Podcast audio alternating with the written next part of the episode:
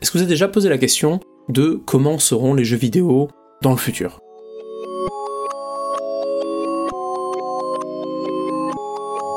Après la course à la technologie avec des graphismes de plus en plus beaux, après l'expérience et l'immersion des grands jeux AAA de ces dernières années et l'arrivée de la VR, nous allons tenter de répondre dans ce nouvel épisode de Launch Mode à la grande question de ce que sera fait le futur du jeu vidéo. Vers quoi on pourrait imaginer l'avenir du jeu vidéo Alors je vous l'ai dit, j'ai donné les deux mots-clés que, que j'estime être les plus importants aujourd'hui, l'expérience et l'immersion. Et je vais en rajouter un autre que je pense être le plus symbolique de ce que sera le jeu vidéo dans le futur, c'est le transmédia. Le jeu ne se cantonnera plus juste aux jeux vidéo. Vous allez avoir des franchises qui vont arriver aujourd'hui, c'est déjà le cas, et que vous allez retrouver sur plusieurs types de médias, sur plusieurs types de formes. Vous allez avoir un jeu, vous allez avoir potentiellement un film qui complétera l'histoire et l'univers du jeu, et vous allez avoir potentiellement des produits médiatiques dérivés. Ça peut être des dessins animés, ça peut être des jeux éducatifs, ça peut être des jeux mobiles, des companion apps. Vous allez avoir une sorte d'univers. Vous savez, la mode des, uni des multiverses, des univers, je le vois plutôt comme une rupture des frontières entre les médias. Demain, quand vous allez avoir par exemple un jeu, l'aventure d'un jeune sorcier par exemple, qui va sortir en jeu vidéo, derrière vous allez avoir un film potentiellement, ou une série Netflix qui va compléter le jeu vidéo, qui va potentiellement apporter des éléments à l'histoire. Derrière, vous allez avoir une mise à jour pour les joueurs qui collera avec les informations qui ont été données dans la série. Potentiellement, vous allez avoir disponible une petite application dérivée pour pouvoir bah, continuer un petit peu à jouer sur d'autres éléments du jeu. Vous allez avoir un petit peu des jeux 360 en fait, multi-expérientiels pour s'adapter à nos différents rythmes de vie. Et aussi pour redonner un petit peu du souffle à l'univers du jeu. C'est ça le jeu vidéo de demain, c'est un, jeu vidéo qui va être plurimédia, qui va être synchronisé, qui va se compléter en permanence pour toujours évoquer, pousser de l'intérêt aux joueurs. On peut en deviner les prémices hein, aujourd'hui sur certains free-to-play. On peut voir par exemple bah, du, Fortnite qui, qui fait des collaborations à foison avec plein d'éléments de la pop culture, plein de films, plein de, plein de sportifs aussi. Quand Fortnite regroupe énormément de choses, c'est un vrai, un vrai bon exemple. Et on a aussi de notre côté, par exemple, d'autres types de jeux. On a Cyberpunk. Cyberpunk n'hésite pas à faire venir des acteurs dans son jeu, Kenny Reeves, pour vraiment rapprocher, essayer bah, de, de choper des basses fans.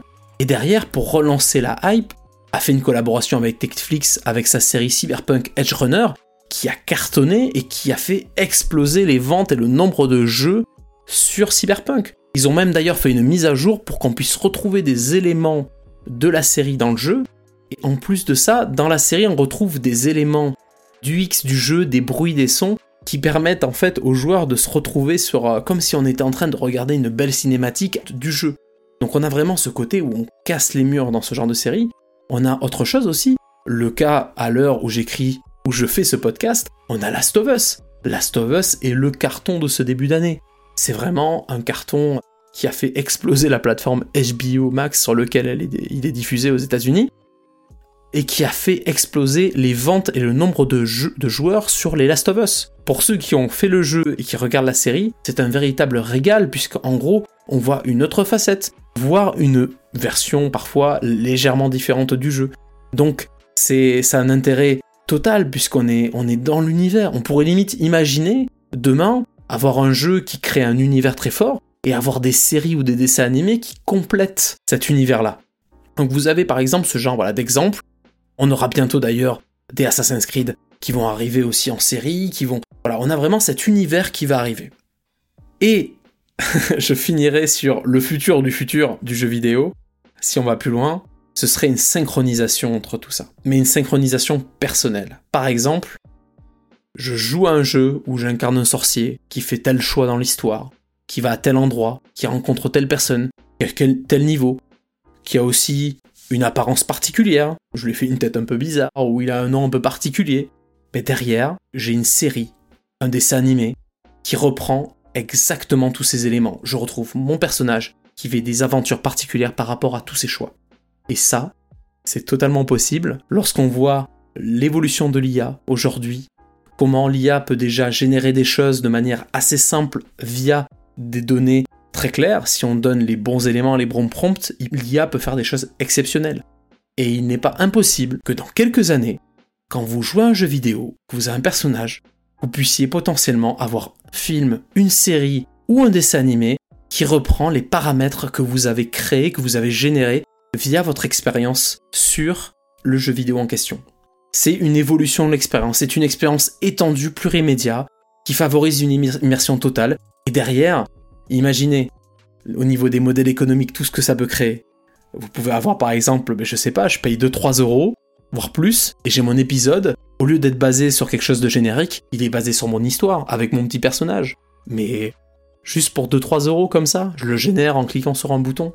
Je vous laisse deviner les possibles rentabilités que ça peut amener. Et après, on peut aller plus loin, on pourrait imaginer pourquoi pas des goodies qui se génèrent par rapport à ça. Et ça colle parfaitement aujourd'hui avec la tendance de l'expérience personnelle. Je veux avoir mon expérience, je veux pouvoir la partager. Pourquoi pas des gens qui s'amusent à créer des séries via des choix particuliers et qui les partagent. Imaginez ces personnes-là qui vont peut-être, pourquoi pas, revendre ou partager, communiquer des séries qui, sont via des histoires très personnelles qui viennent de leur jeu. Voilà. En tout cas, c'est une, projection que je trouve très intéressante, et je pense qu'en plus, il y a une véritable rentabilité derrière possible. Et dès lors qu'il y a une rentabilité sur quelque chose comme ça, je pense qu'il faudra pas attendre très longtemps dès que les moyens techniques le permettront pour que ça arrive. Et aujourd'hui, avec l'explosion de, l'IA et tout ce qui s'ensuit, ben les moyens techniques ils sont en train d'arriver. Donc, qui vivra verra. En tout cas, aujourd'hui, ça m'empêche pas de kiffer mon petit Hogwarts Legacy, de jouer avec mes potes sur mes petits jeux comme Halo Rainbow Six, et d'imaginer un futur du jeu vidéo qui ne cessera de m'étonner. C'était Launch Mode, et je vous rappelle que tout ce qui est dit ici est purement subjectif. N'hésitez pas à noter ce podcast, à le partager si vous l'avez apprécié. Merci et à la prochaine sur une autre réflexion sur ce magnifique monde qu'est le jeu vidéo.